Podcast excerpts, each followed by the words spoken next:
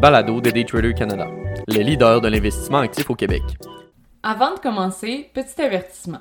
Le contenu de ce balado, les données financières et économiques, incluant les codes boursières ainsi que toute analyse et interprétation de celles-ci, sont fournis à titre d'information seulement.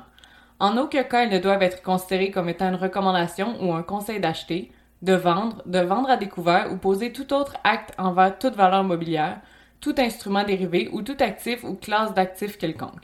Bonne écoute! The Merge, le Super Bowl des crypto-monnaies, par Olivier Gélina, analyste financier et contributeur pour Daytrader Canada. Pour ceux qui se tiennent informés de la crypto-monnaie, que ce soit directement ou indirectement, le merge est un événement longuement attendu sur la chaîne de blocs Ethereum. Il s'agit d'une mise à jour du mécanisme utilisé par la blockchain, un changement important mais risqué. Cette mise à jour permet entre autres de se conformer aux exigences d'aujourd'hui, en plus d'élargir son accessibilité. Un événement deux en un, un au revoir et un bienvenue. Commençons d'abord par une mise à niveau rapide pour les moins familiers. La blockchain Ethereum est la deuxième chaîne d'importance dans les crypto-monnaies, tout juste derrière le réseau du Bitcoin. De nombreux projets, ou altcoins, sont bâtis sur la blockchain Ethereum, signifiant qu'ils utilisent cette chaîne de blocs afin de transiger leur propre monnaie. La crypto-monnaie native de la blockchain est l'Ether, qui est à la fois utilisée comme actif, moyen de paiement des frais de réseau et autres. La génération des blocs, ou mining, est réalisée via les participants qui contribuent au réseau.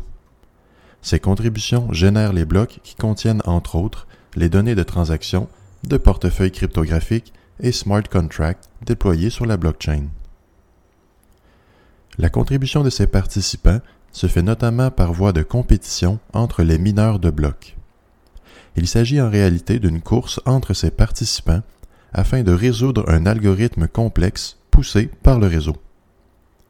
Une fois résolu, ou validé, comme le jargon le veut, le prochain bloc de la chaîne est créé et la transaction suivante y est inscrite conservant toutes les informations. Le cycle se répète sans cesse comme une boucle sans fin.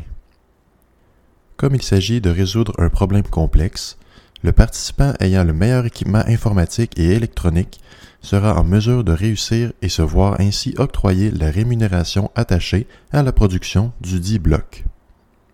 Il s'agit d'un processus extrêmement énergivore et encore plus difficile pour l'équipement physique qui doit endurer des températures extrêmes durant ces moments de résolution. Un peu comme notre cerveau en temps d'examen. Cette méthode de fonctionnement se nomme le Proof of Work ou POW, comme quoi le participant doit prouver son travail jusqu'à résolution de l'algorithme et s'apparente grandement au même fonctionnement que le Bitcoin. Le merge de la blockchain Ethereum veut cependant migrer vers un autre mécanisme de production de blocs. Une prouesse technologique de taille, considérant qu'aucune autre chaîne n'a procédé à une migration de ce genre. Le Proof of Stake, ou POS, se veut être le mécanisme utilisé pour l'Ethereum.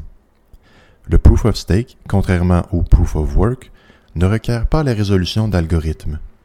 Il choisit plutôt aléatoirement un validateur afin de créer un bloc qui sera ensuite validé par d'autres afin d'attester l'authenticité et la véracité des informations inscrites sur le dit bloc créé.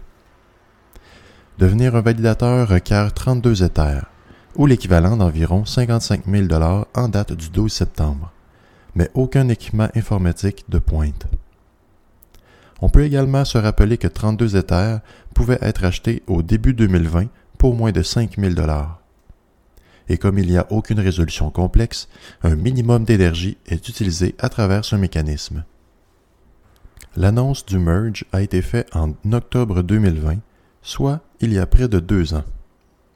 À cette époque, un contrat de dépôt d'Ether a été créé et déployé. Ce contrat prévoyait notamment la réception d'Ether du présent système afin de créer une nouvelle chaîne de test affectueusement baptisée Beacon Chain, débutant en décembre 2020 et agissant comme une chaîne de test hors ligne.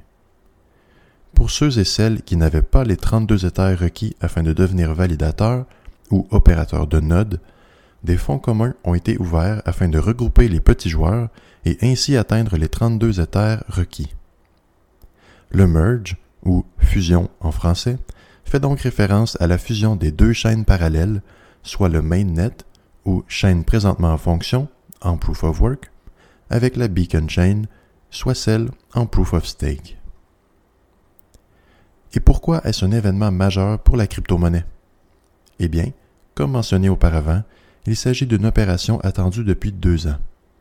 Une opération qui demeure risquée opérationnellement et qui a vu de nombreux tests et chasses aux bugs ayant le potentiel de bloquer ou repousser la migration.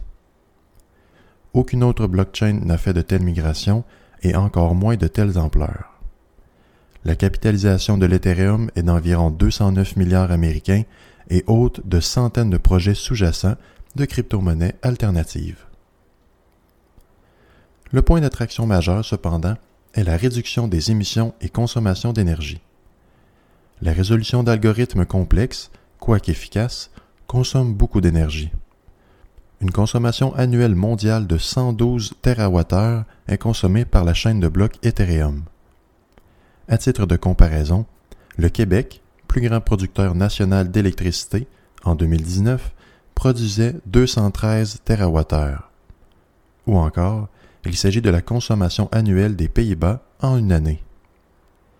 La réduction contemplée par le merge est de 99,95 Quoique la rapidité et les coûts reliés aux transactions procédées sur la chaîne Ethereum ne risquent pas de s'améliorer avec cette migration, l'écosystème devient très attrayant pour les investisseurs institutionnels qui se voyaient jusqu'ici grandement limités sur les investissements en crypto-monnaie dû à leur propension énergivore. Cette réduction majeure amène un nouveau portrait pour ces investisseurs ayant maintenant la possibilité de diriger leur propre node et ainsi devenir validateurs. Devenir validateur signifie avoir accès à un actif cryptographique et ainsi récolter les fluctuations, bonnes ou mauvaises, de celui-ci, mais également de récolter les revenus découlant de leur node, créant et validant les blocs créés. Cet événement convoité est prévu pour le moment ce jeudi, 14 septembre. La date et l'heure exacte sont inconnues puisque celle-ci fluctue en fonction de la production actuelle de blocs sur la chaîne. Ah, j'oubliais presque. La Banque du Canada a augmenté son taux directeur de 75 points de base, ou 0,75% la semaine dernière, le rendant maintenant à 3,25% Comme quoi, les hypothèques à taux variable seront maintenant plus dispendieuses, raison de plus pour trouver des revenus additionnels afin de contrer cette hausse.